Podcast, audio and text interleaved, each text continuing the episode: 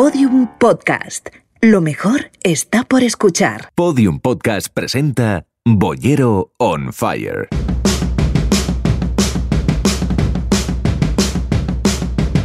El crítico responderá a todas las preguntas que quieras con su peculiar estilo.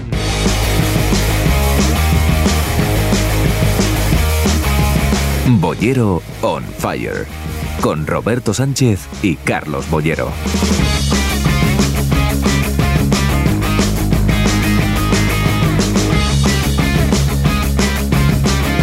Tal, Bollero? ¿Cómo estás?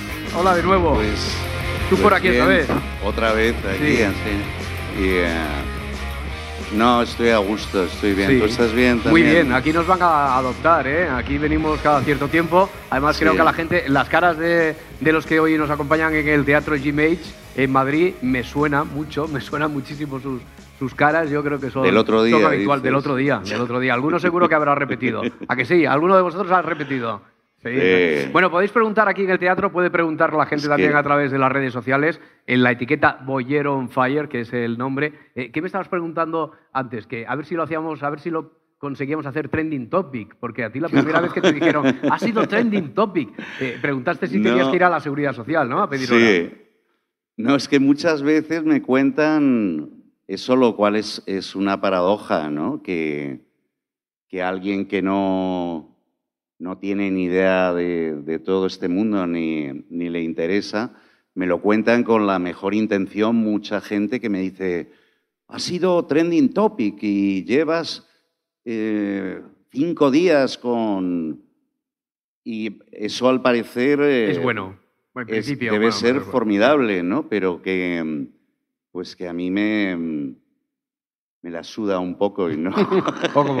Pero que es muy curioso que me imagino que eso la gente se mata, los que están todo el día en esa historia, pues que, que debe ser, trending topic es tener unas audiencias... eh, Hombre, trending topic es eh, que estás entre los temas, los asuntos, sea etiqueta o no. Pero que puede ser- Los que son tendencias sobre los que más está hablando la gente. pero puede ser por una gilipollez también O- importante, claro, ¿no? No claro. es o- porque tenga... o- puede porque ser- sea muy, muy profundo, muy No, atractivo no, lo que has... O, puede ser por una tontería que has escrito y la gente eh, Sí, se sí, está pues- riendo a su vez de la tontería, de la butato, de la barbaridad que has escrito. Sí. O puede ser porque te hayan matado.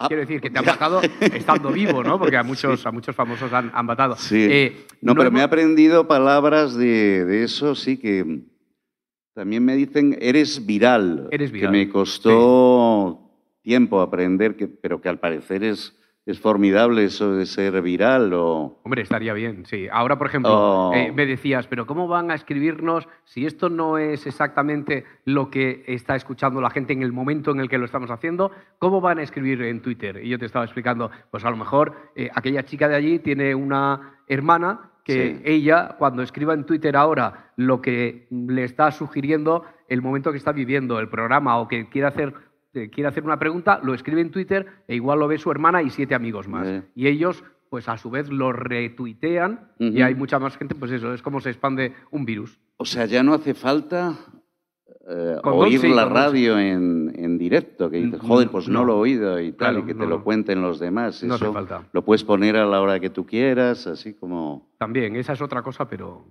pero también. Sí, ya, sí, ya, sí, sí. bueno. Oye, ¿qué? Para el primer día poco a poco. ya, me, poco me a poco. ya iré aprendiendo los secretos. Oye, estamos en un teatro, un teatro particular, Sí. eh, sobre eso no hablamos el Muy primer bonito, día, sí. muy bonito, Mm. muy cuco, que es un gimnasio también. Es un gimnasio, Hombre, por donde hemos entrado es un gimnasio, ¿no has visto a gente que Por viene eso aquí? no lo conocía yo, porque Claro. no he pisado, no he, No, no he no. pisado un gimnasio en, en toda mi vida. Tú no has sí. hecho deporte nunca. Sí, de pequeño era. Jugaba muy bien a, a baloncesto, así. o- Llegué a jugar eso de las selección infantil de una ciudad que iban a, pues eso, ibas a jugar a, Mm. a otras ciudades y tal. Y mm, lo que pasa es que empecé a lo, empecé con los vicios a los 11 años a fumar y, y, y yo creo que a, a darle a darle al alcohol pues un poco más tarde, así, con lo cual ya se acabó mi carrera deportiva. Y eh, no, pero de pequeño sí, nadaba bien, jugaba al ping-pong muy bien, y era el peor, el peor del colegio a fútbol, lo cual me ha creado unos complejos acojonantes, porque, ¿sabes? Cuando echaban a pies para elegir Sí. equipos, a mí no me cogía nadie, que yo decía, aunque sea de portero, que los porteros era el, el peor de todos, ¿no? Pues ni de portero me, me querían, era espantoso. Y, pero el resultado de eso es que me, me encante el fútbol y que no me guste nada, Ya. nada el baloncesto. Pero que Francino no te convoca, ¿no? En la convocatoria No, esa que hace no, de, lo de los de los partidos que jueves del organiza, retiro, no, no, no no. te convoca. No, y que yo recuerde lo de salir a correr, lo hice pues una vez con, con 20 años o por ahí, pero ¿Y? Pues nos habíamos tomado un tripe, así, fíjate. Y alguien tuvo la idea por la mañana de vamos a, a correr y, a- y- y- y Pero, claro, pero- que- pero en esos momentos de éxtasis, nunca mejor dicho, eh, sí. eh, en esos momentos a cual- cualquier propuesta que te hagan te suena bien, te suena plausible. Sí, te pierde suena- uno sí. mucho los, Dicen, los "Vamos a papeles, correr, todo venga, es correr". bellísimo, vamos, Ya. si, si el viaje, aquello que, que en aquella época se llamaba LSD, si, Mm. si iba bien, que si iba mal, era peligrosísimo y lo más chungo del, del mundo. Pero, y, y otra vez recuerdo que, que fui a la montaña, que una novia me convenció también como al amanecer a respirar, y respiré tan- tanto aire puro que me dio como un jamacuco que casi me quedo allí. Entonces, no, no, nunca, nunca he hecho deporte, vamos, en la niñez, ya te Mm. digo, pero no, no. Y me sorprendo mucho cuando veo a la gente ahí corriendo y, y "Jo, sudando. ¿Cu- por ¿Cuántos la- tripis, eh? eh, no, no, pero te juro que fue verdad lo de aquello de que salimos, pues imagínate cómo, cómo, cómo andábamos Claro. todos así. Venga, Lo abrimos que sí recuerdo es que era el amanecer y, y- pero vamos, no, no es lo mío los gimnasios ni el deporte. entiendo. Abrimos fuego de Boyer on Fire. Eh, turno para preguntas. Entre el público, la primera. ¿Qué tal? Buenas. Hola, ¿qué tal? ¿Cómo te me- llamas? Me, llamo Marco. Eh, bueno, te he escuchado en otro programa decir que te aburre muchísimo leer crítica de cine. Mm. Y bien, a, a partir de ahí te quería preguntar si crees que la crítica especializada y demás eh, abusa un poco de los grandes conceptos y las grandes palabras, por así decirlo, y, esto es lo que la aleja del público. Y, bueno, a partir de ahí también, ¿qué soluciones propondrías para revitalizar un poco el género y acercarlo más a, la gente? Mm. Yo es que no las entiendo, no, sé, de, no sé de qué hablan, así, la mayoría de las veces. Eh, repito, con excepciones. Eh, por ejemplo, siempre será un placer enorme leer las, las críticas de François Truffaut en, en su época. Incluso un, un director que detesto, un impostor profesional, un imbécil permanentemente vanguardista como Godard, ese el que se llena la boca. Cuando hizo crítica de cine, cuando era muy joven, era, era muy bonito. Cabrera Infante tiene varios libros, él fue, fue crítico de cine antes de... Y tiene, tiene libros preciosos como Arcadia todas las noches, eh, hablando de cine, ¿no? Y, por supuesto, hay gente, te- tengo a- algún amigo, curiosamente son amigos míos, que, que escriben muy bien de cine, pero yo, es que ya te digo, es que me, me aburro mucho, ¿no? no sé lo que, lo que quieren decir o no me interesa lo más mínimo. Y, y siempre he creído en el placer del texto. El texto, escribas de lo que escribas, o sea, y por supuesto me tiene que divertir, tengo que, que notar ahí inteligencia o, o gracia. No estar de acuerdo, me da igual, o sea, yo no... Lo que te me, tiene, me tiene que fascinar esa escritura o tengo que conectar con ella de, de alguna forma, aunque, aunque pensemos distinto, eso, eso da igual, así, ¿no? Pero no. Y luego mi relación con ellos, que hace 10 años me montaron un, un cirio en el país, se juntaron como todos los críticos de cine, me hicieron un, un manifiesto en el que pedían mi cabeza y tal, ¿no? Y cosas de esas, y dice, pero para eso os tenéis que juntar todos y, y pidiendo la, manifiesto sí que encabezaban directores como Víctor Erice o José Luis Guerín en otra época con los que me, me llevaba muy bien. Y ahí estaban todos los críticos, vamos, con 400, ahí todas las firmas, ¿no?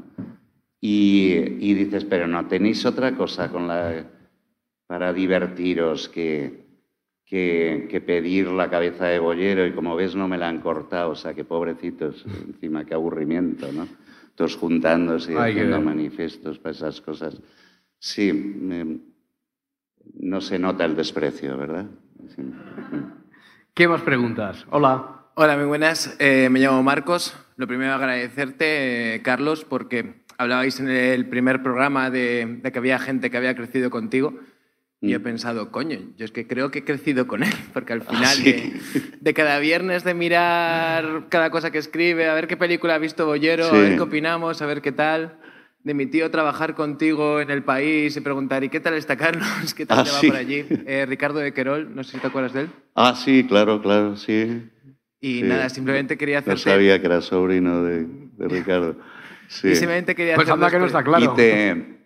De hecho, si lo supiera sería y raro. te, te, encabronas mucho conmigo de vez en cuando, ¿no? Con lo que escribo así. No, no, generalmente no. En plan, lo leo y digo, vale, le ha gustado, sé perfectamente cuál es tu estilo, digo, sé, que, sé que a qué me atengo en con lo que te ha gustado y en lo que no. Sí. Y simplemente tenía dos preguntas. Una un poco genérica que es, eh, ¿cómo ves el futuro de esto? ¿Cómo ves el, el, futuro del cine a día de hoy? ¿Qué esperas a corto o medio plazo de que nos pueda ofrecer la gran pantalla? Pues no me llevo muchas alegrías en, en lo que veo así. Curiosamente, yo todos los días veo, veo dos o tres películas en, en mi casa, así, que me organizo mentalmente. Por ejemplo, digo, pues esta noche es lo de Arcadia todas las noches, eso que, que era el título de lo de Cabrera Infante. Y, y disfruto, disfruto muchísimo, pero es cine del, cine del pasado, así, o igual tiendes a, tiendo a la melancolía, ¿no? Pero es que son formidables, son esa cosa llamada clásicos que puedes ver a lo largo de tu vida y, y que siempre mantienen su, su, poder de fascinación, ¿no?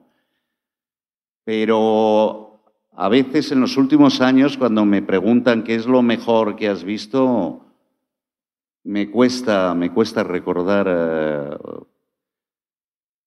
cuando llega una, una película que me, que me, conmueve, pues te puedes imaginar, tengo, tengo, tengo varios orgasmos seguidos, pero quiero recordar que, que había una época, el cine concretamente de los el gran cine americano de los años 70, que es... Eh, hubo otras décadas también en el cine americano, los, años 40 a mí me, me encantan, pero que, que era tan frecuente encontrarte películas hermosas de gente tan distinta y con... Y ahora llegar al entusiasmo me... Y no sé lo que va a venir, lo que sí sé es que cada día cierran más cines, ¿no? Un concepto de ver el cine, o sea, como cierran librerías y cierran tiendas de discos ya prácticamente no existen y yo pertenezco a, toda esa cultura y lo, he mamado y lo, lo, he disfrutado tanto, ha sido, pues me ha salvado la vida esas cosas y veo que, que van desapareciendo. Me imagino que la gente accede a ellas pues a través de, de Internet y de todas estas cosas, pero a mí me... El futuro del, del cine, no sé, no, no sé cuál va a ser, pero vamos, me gustaba muchísimo su pasado, sobre todo los, los cines esos de programas dobles, así en mi infancia, mi adolescencia. Que aquí, era... aquí, perdona, Carlos, estamos en lo que eran los sí. antiguos cines Luna. Esto eran los cines Luna. Sí, esto sí, era. Esto, sí. Aquí recuerdo. Cuando he vuelto no había vuelto, pero ya te digo que como no voy al gimnasio, claro. aquí no. Que me pero, ah, que... sí. ¿habías pero me han mucho? dicho, sí, que arriba hay una, hay una terraza. Sí, de... sí, sí, sí. para tomar copas será, no para hacer gimnasia. No, es para tomar copas. Ya. Para tomar copas y lo que quieras. Pues ya, sí, sí, pues ahí ya vendré algún, Y, y- algún y día. aquí recuerdas haber venido mucho a estos cines. Sí, estos cines eran, los puso un productor, eran de Emiliano Piedra, creo Mm. recordar, sí. Y esto debió de ser los años 70 o 80, tal vez. Me acuerdo, sí, que ponían mucho cine que se veía en los festivales. Era, era cine en, en versión original siempre, y sí, recuerdo, recuerdo con cariño estos cines, así. Pero sobre todo lo, lo que comentábamos, que yo la- la- lo del programa doble, yo nunca he estado mejor en ningún sitio, o sea, que meterte a las 4 de la tarde cuando era, era un niño o era adolescente y, y, y vivir ahí y salir por la noche, ¿no? Y yo hubiera seguido, o sea, Mm. ahí no te puede pasar nada malo. Suponiendo que las películas sean buenas, pues si son un coñazo, pues puede ser Bueno, un es- castigo interminable, pero aquello, aquello, era, el, aquello era el paraíso. Es, muy de fantasía, de cine y literario. Sí. Eh, eh, quiero decir, para cualquiera que nos esté escuchando desde cualquier punto eh, del mundo, Sí. digan, no, están en un sitio en el centro de Madrid donde antes habían sido unos cines y ahora es un teatro. En el teatro GMH estamos y, y un Ah, es teatro es también. un- no lo ves. Ah, claro, joder, perdona. Dios, estoy... estoy ¿Qué te crees? ¿Que esto lo hemos montado esta tarde por ti? No, no, he visto un decorado muy bonito, Joder, pero no. Carlos, claro, es un teatro. hombre. Sí, claro, claro. Es un teatro, hombre. Joder, eh, hoy qué lo- tonto soy, tío, Hoy, no hoy me lo tenemos, cuenta, igual que el otro día que sí. vinimos, lo tenemos aquí montado en el formato este más, más de, de bar, de copas. Ah, Sí. sí, no se puede No, yo me imaginaba sus- que era un bar, fíjate lo alcohólico Bueno. que soy, que todo el rato he estado pensando esto es... Es que es un teatro muy manejable, es un teatro muy manejable. Perdona, Marcos, que te habíamos interrumpido, no sé si habías dicho No, no, dos preguntas o ya está todo. Sí, tengo una segunda. Eh, no he podido evitar escucharos mientras preparábamos antes el programa hablar de, de Atrapado en el Tiempo, de la película del Día de la Marmota, etc. Y me ha surgido una pregunta. Eh, ¿Tú qué harías si fueses Bill Murray en esa película? Si estuvieses atrapado, no sé, en el día de hoy, por ejemplo. Pues pregunta complicada. Probablemente me buscaría la forma de suicidarme. Sí. Intentaría que fuera un, un suicidio lo más plácido posible, lo más placentero, pero no, no podría resistir esa repetición continua. Aunque si lo pienso a medida que envejezco, digo, si es que ya siempre hago lo mismo, así porque vivo solo, como decía Proust al, comienzo de, En busca del tiempo perdido, que empieza con una frase que a mí me ha marcado siempre, hace tiempo que me acuesto temprano, ¿no? Eh, digo, lo mío es una repetición, o sea, eso que, que te cuento de que veo dos, tres películas todos los días en, en mi casa, en soledad, Pero cuenta pero que no, no, son es una repetición porque siempre cambio. Como afortunadamente tengo miles de películas y tal, no, no es el día de la marmota. Si viera todos los días la misma, a no ser que fuera el- con el apartamento, con el buscavidas y con el hombre tranquilo, pues igual no podía ver todos los días la misma, pero vamos, cambio mucho y eso hace que, que, que no, me, no me identifique con el día de la, de la marmota. Vivo como una marmota, pero no, no. Eh, todavía pasan cosas en mi imaginación, en mi cabeza, a través de, de los libros, el cine, la música. El contacto con la gente tengo muy poco, cada vez, cada vez menos. O sea, tiendo a la, a la misantropía y a la, y a la soledad. Eh, pero esa soledad, el, el cine, me, el cine todavía me, me la llena y me, me sigue dando unas alegrías o sigue alimentando mi, mi supervivencia. sí. Mira, sobre esto, Andrea pregunta a través del hashtag, a través de Twitter, Boyer on Fire. eh, ¿Quieres saber cuál es la película que más veces has visto? El apartamento Sin lugar a dudas. y el buscavidas, no ¿Y sa- sé y sabrías cuántas más veces? deben de una- ¿Sabrías pero cuántas veces has visto El apartamento y el buscavidas, más de 200 veces. Así, eh, sí. ¿Le, le puedes encontrar algo? A Sí, una... sí, te puedo repetir eh, los diálogos de memoria. Sí. Pero, eh, pero aún los así, quiero decir, gestos, los... Pero fíjate lo gilipollas que debo ser, o sea que, que cada vez que, que Jack Lemon... eh, no me hagas spoiler, ¿eh? no, pues, joder, si no la ha visto no, la gente sí. a estas alturas del apartamento, pues ya, ya me contará. Esa, Pues ya esa podían la haberla broma. visto, ¿no? Esa era la broma, sí, sí. Sí. Y que aunque me la sepa de memoria cada vez que, que Jack Lemmon le dice a Shirley MacLaine, eh, yo era Robinson Crusoe hasta que descubrí sus pasos en la arena, pues sigo echándome a llorar como, un- como un gilipollas. O sea, que debo haber tenido con el apartamento 240 llantos o, o eso, sí. Y, y piensas que cuando llegue, no sé, el 300... El Padrino, el, he llanto visto 300 vas a también. seguir viéndola igual.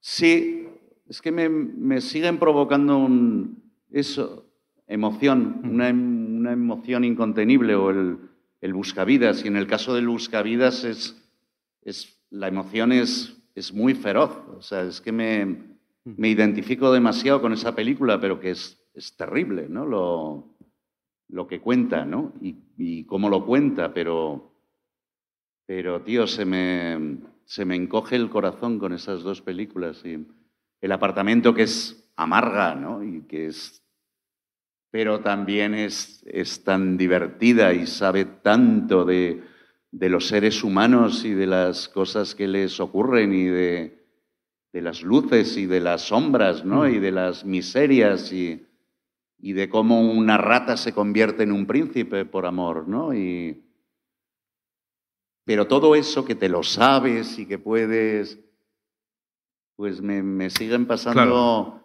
lo mismo que cuando las vi de pequeño, que debía de tener pues 14 años, 13 o 14. Bueno, Sí, Y, me pasa con El Padrino también, también. también, ¿no? Las dos primeras partes. Eso ¿sí? es. Y que siga siendo así. Eh, Por cierto, preguntáis vosotros, responde Bollero.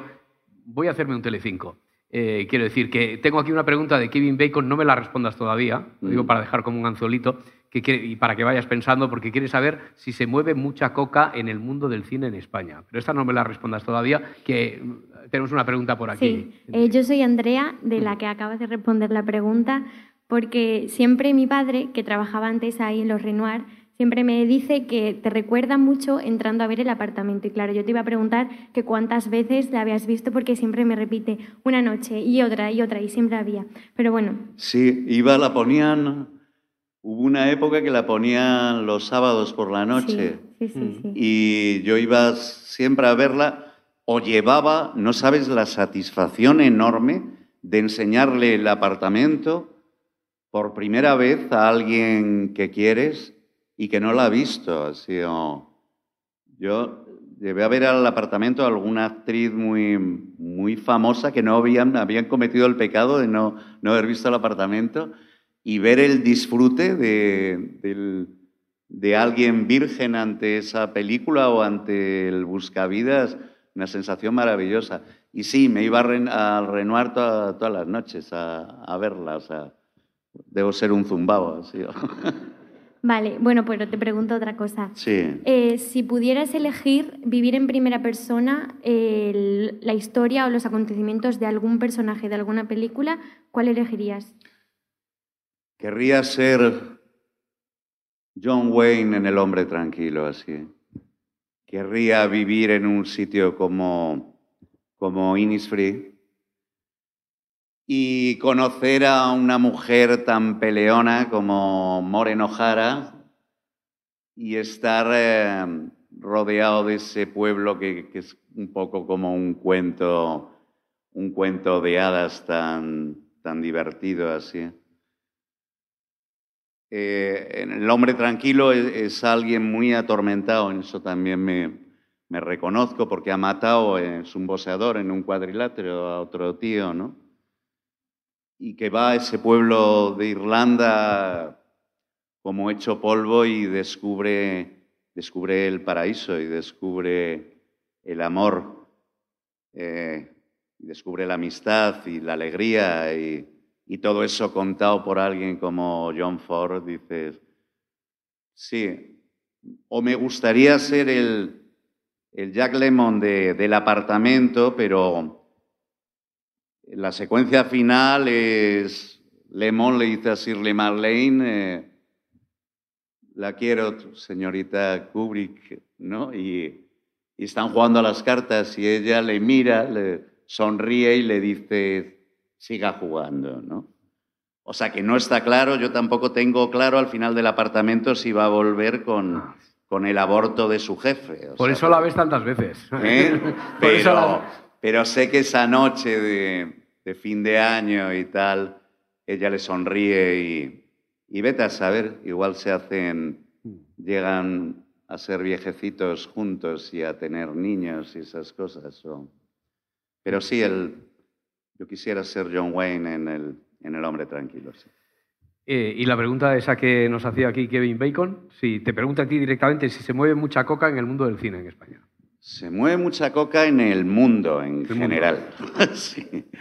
Y sí, concretamente ha habido, ha habido épocas, no sé ahora porque yo estoy retirado, pero vamos, estuve, estuve durante muchos años metido en, en en esas historias y, y bueno, y tomas, tomas mucha coca, pero con todo el mundo, ¿no? El mundo del cine, sí, pues ahí se ponía muchísima gente, ¿no? Y, concretamente yo creo que hay una época en el cine americano que es que ves que es que, la coca la notas en las películas, el, el acelere continuo en los, los diálogos, el, eh, como un, estado de ánimo, de subidones y bajadas. Y...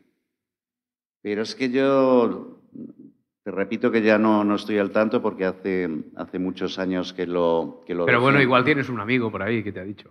¿Eh? Que igual tienes alguien que... No sé cómo, cómo seguirán, pero sí, era... Fue muy fuerte lo, hmm. lo de la coca, sí. Y eso afecta. Yo, yo ya te digo que ahí Incluso, sí, sí, sí. Y es que está muy buena, la verdad. O sea, cuando, sí, cuando, cuando dicen que te destruye y todas esas cosas, pues evidentemente que las drogas y el, y el alcohol y todas esas cosas, pero es que, pues que pueden ser destructivas y que... Pero lo que, lo que nadie cuenta es lo, lo bien que se está con un par de whiskies y con, con un par de rayas o con o sea, es que el problema de, las drogas es que, es que están muy buenas y que proporcionan también mucho placer, ¿no? Y luego puede pasarte una factura horrorosa, ¿no? Eh, pero, dices, si la humanidad lleva, lleva metiéndose pues toda la vida, no sé qué harían Adán y Eva o con qué se colocarían, pero pero seguro que también se ponían de algo, ¿no? Sí, si tú ahora tuvieras un, hijo con 18 años, sí. dice papá, porque claro, como es, podría haber leído cosas que tú has escrito, que ha escuchado, puedes, no sé, recuperar este podcast, dice papá, tú dijiste que, que, la droga estaba muy buena, yo la puedo probar, ¿qué le dirías? Mm. Pues muy complicado. Ya.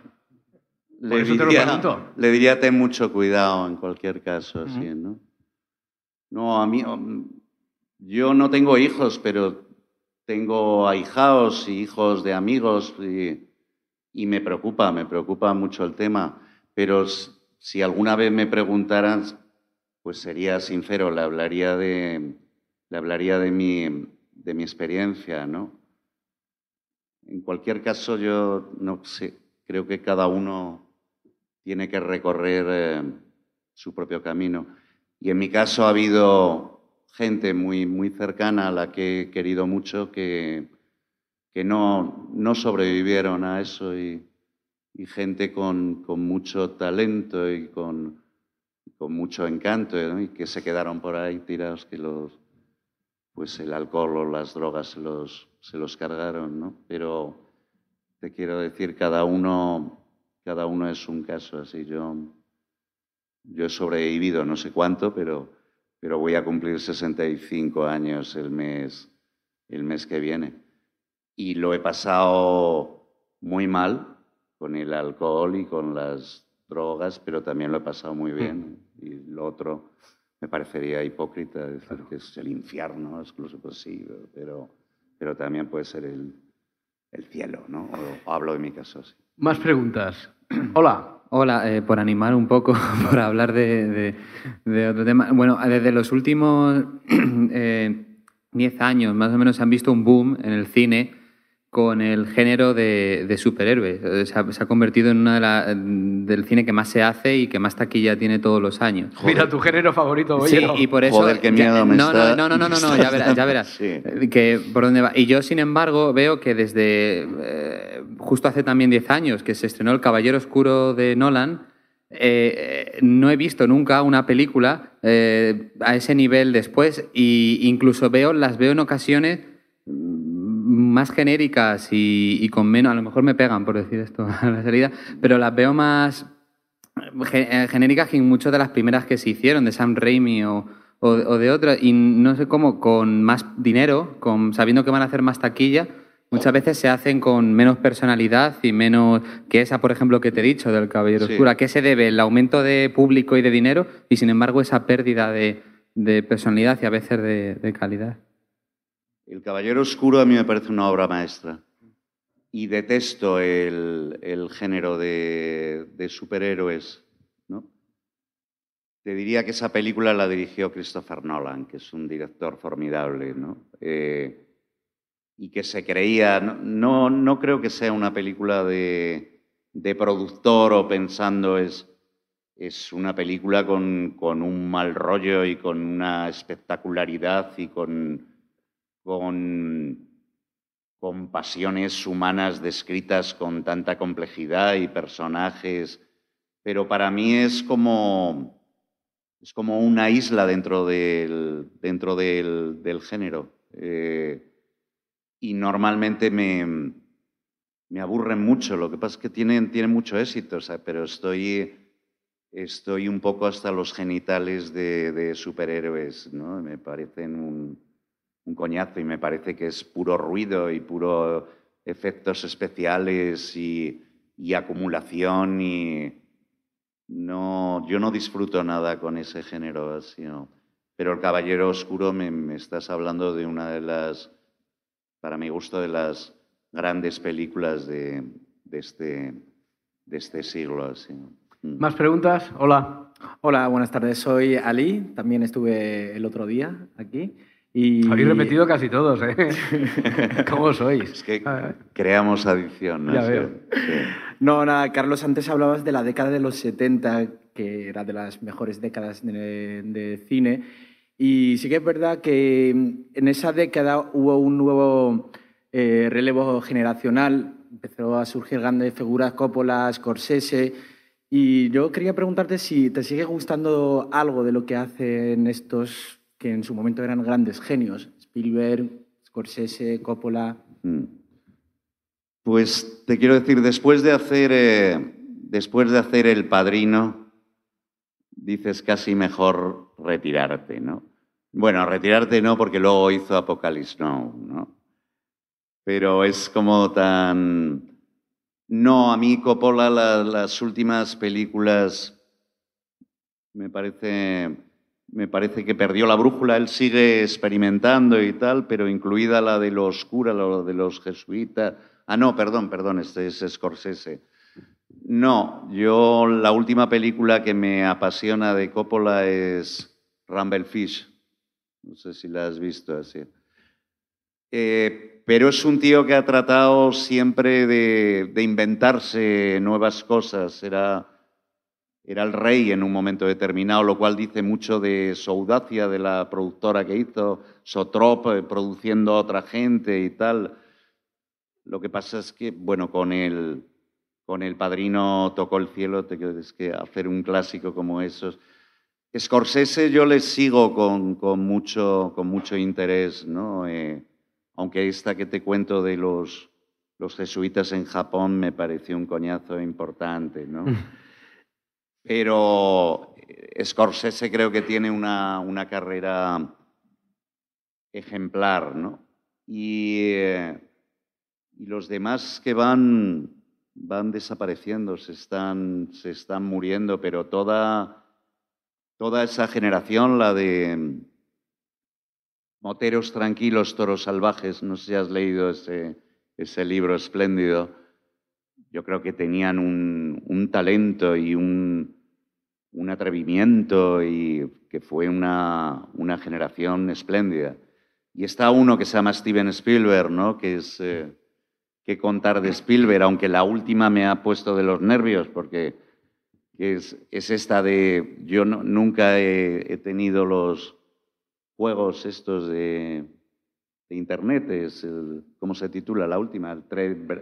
Sí, y la, el mundo virtual y todas esas cosas que yo ahí me, me pierdo, pero no me olvido que antes ha hecho los archivos del Pentágono, que me parece espléndida, y digo, Spielberg es de las cosas grandes, grandes que le, han ocurrido al cine, ¿no? No solo dirigiendo, sino produciendo, siendo el hombre de cine total, aunque haya películas suyas que, que no me gustan o, o la convivencia en él del productor y el artista, que el productor siempre tiene claro que tienen que acabar bien porque el taquillaje va a ser y el artista es todo lo contrario, entonces ahí hay, pero bueno, pero sí, toda esa gente de, de los 70 me parece una, cine, el gran cine americano, me, me parece una de las mejores cosas que, que le han ocurrido a la... Qué, qué buena pregunta ha llegado aquí. Y yo creo que vamos a tener que institucionalizar el premio al, al, preguntador más incisivo. Y de momento hoy se lo está llevando Kevin Bacon, que había sido el de la droga de antes. Mm. Quiero decir, el de la pregunta, ¿eh? de, de, la droga, Kevin, no, no, sé qué es de tu vida. Eh, ¿Quieres saber si han intentado pagarte o sobornarte por escribir una crítica positiva alguna vez sobre una película? Si te lo han mm. sugerido. No, no he conocido a nadie tan tonto. O sea, para, para Mm, dice que todo el mundo tiene un precio, pero el, el, mío debe ser altísimo y tal, ¿no? Bueno, una vez un micro oculto te quisieron hacer. ¿Eh? Un, un, micrófono oculto te querían grabar una vez, ¿no? Sí, Sobre me han hecho. Una, una, trampa te querían sí, poner. Sí, putadas de esas, sí. sí. Sí, me llamó un señor que tenía un, un programa en televisión todos los días. Eh, me llamó al periódico y que yo pues daba mi opinión de lo que me parecía ese personaje y tal. Y un día me llamaron diciéndome que cuánto cobraría por asesorar a una productora y le dije, ha bebido usted, se está equivocando, que yo no asesoro a nadie ni tal, ni... Y aquella noche en el programa salió mi voz, eran ellos los que me habían llamado, pero como tan burdo y además pues tampoco... Y ya te digo, todo, dicen que todo el mundo tiene un precio, pero no sé cuál es el mío, pero no, no han intentado no han intentado sobornarme. Saben que, que puedo ser muy violento y, eh, y no, y sería, sería una pérdida de tiempo. Aunque, no lo sé, podría haber tenido algunas tentaciones si me hubieran dicho, vas a pasar una noche de amor con Michelle Pfeiffer si, si hablas bien de algo, probablemente hubiera tenido serias dudas con, conmigo mismo. Así. Ya, ya, ya. ¿Cómo te entiendo? Bueno, eh, muchacho, dice, ¿te, te, ¿te, convencieron fácilmente para hacer el sketch ese de los Goya, de la última gala de los Goya, o cómo fue? Sí, yo suelo decir que no a todo ese tipo de cosas. Ya. En general no voy a los sitios ni me dedico a lo, a lo mío. O sea, voy a los yo tuve un programa de televisión varios años en el Plus, entonces, pero no voy a televisiones normalmente, ni, ni a otras radios que no sean mi trabajo, me dedico ni... Pero eh, a mí me, el trabajo de esta gente, Muchachada Nui y La Hora Chanante, me, me, me, me gustaba mucho, hmm. me parece que eran ¿Te muy gustaba? Buenas. Porque te cambió tu concepto no, no, de la me última gala. ¿no? Ah, me, vale. me, me parece, me gustaba su humor, ¿no? y estuve con, me llamó, quedé con Joaquín Reyes y me pareció un tipo espléndido, un tío eh, muy culto, muy encantador, muy, nos caímos muy bien, muy bien. Y entonces le dije, le dije que sí, porque además me hacía mucha gracia, los Goya siempre lo utilizan, hubo unos Goya que terminó con el presentador haciendo como que me mataba con una pistola, diciendo, y ahora mato a Bollero, un tal Corbacho, así, o un comicastro, así que me decía. Y siempre hay como referencias mías, debo de ser un poco como el ogro y esas cosas. Y me hizo gracia, me hizo gracia aparecer allí por ver sobre todo el careto que se le debía de poner a algunos, ¿no? Y, pero sobre todo, ya te digo, porque me, me caen, ellos me, me caen muy bien y me, Mm. por eso lo hice. sí. Una más, que Alicia también te escuchó hacer una referencia que me parece que fue en el festival. ¿En qué festival pusieron el estreno de la, de la tercera temporada de Twin Peaks? ¿Fue en, en- Fue en en Cannes, Cannes? ¿En Cannes? en ¿Qué, Cannes. qué- qué te pareció? Espantosa. Ah, vale. Sí, horrible. Menos mal. Horrible y curiosamente porque la- Twin Peaks, que es como la, como dicen los críticos de cine, la serie de culto, esas cosas, de culto, dicen. Mm. Culto es una palabra que, que detesto, es que nunca he profesado culto a ningún dios ni a ningún, ya pues a películas de culto. Hay otra palabra que es la epifanía, ¿no? Joder con la epifanía, se ha puesto de moda también eso. He tenido una epifanía, odio esas palabras. O el relato, tío. También, ya, Mira sí, que he sí. respetado la palabra relato, que es lo que más me ha gustado desde niño, los relatos. Y ahora todo Dios con el puto relato en la política, todos los políticos, no, porque tiene un relato, porque tiene un relato. Y pues, ¿cómo? Eso Pero quiere bueno. decir que confluyó allí en Twin Peaks la epifanía de un relato de culto, vamos, Sí, ¿no? algo así. No, me pareció, a mí me gustó mucho. Yo con David Lynch es un director que no, que le tengo una manía especial. Me parece el rey de los modernos, ¿no? Pero es como, y cuando empleo el término moderno, sabes. Sin embargo, tiene dos películas que, que amo, que amo. Una es una historia verdadera y la, la otra es El hombre elefante. Y eh, concretamente Twin Peaks, yo cuando, cuando empezó los dos primeros capítulos de, de Twin Peaks, de la serie Twin Peaks, me parecieron fascinantes, ¿no? Y luego ya empe- empezó a sacar eh, los enanos, perdón, ¿se puede decir enanos? O Hombre, yo creo que hombres- sí, sí, Hombres claro. pequeñitos y tal. Eh, y todas sus pesadillas y todo ese rollo que lo debe entender él solo, ya Twin Peaks dejó de interesarme, pero el retorno del Twin Peaks, vi los, los primeros capítulos en, en Cannes y me pareció una gilipollez.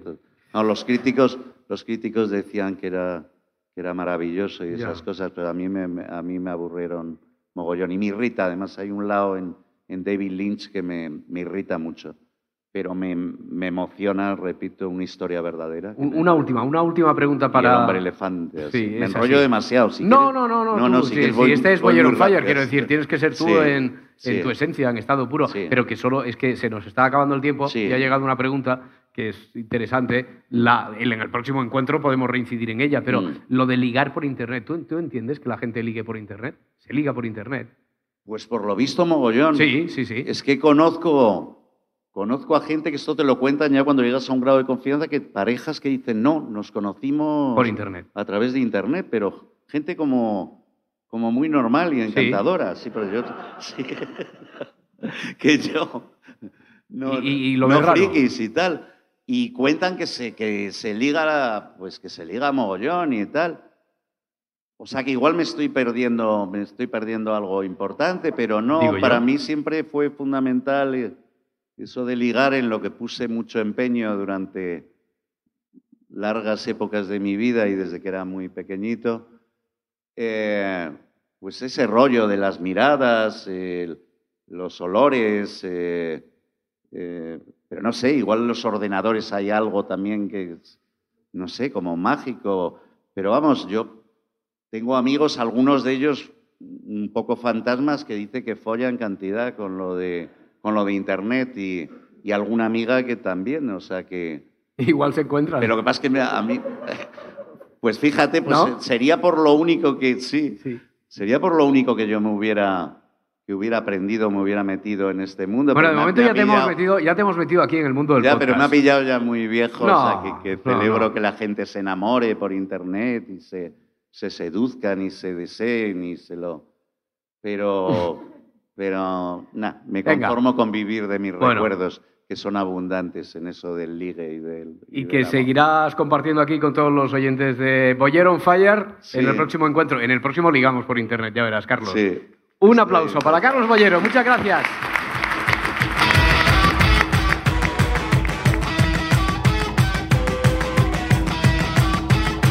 Boyero on Fire. Con Roberto Sánchez y Carlos Boyero.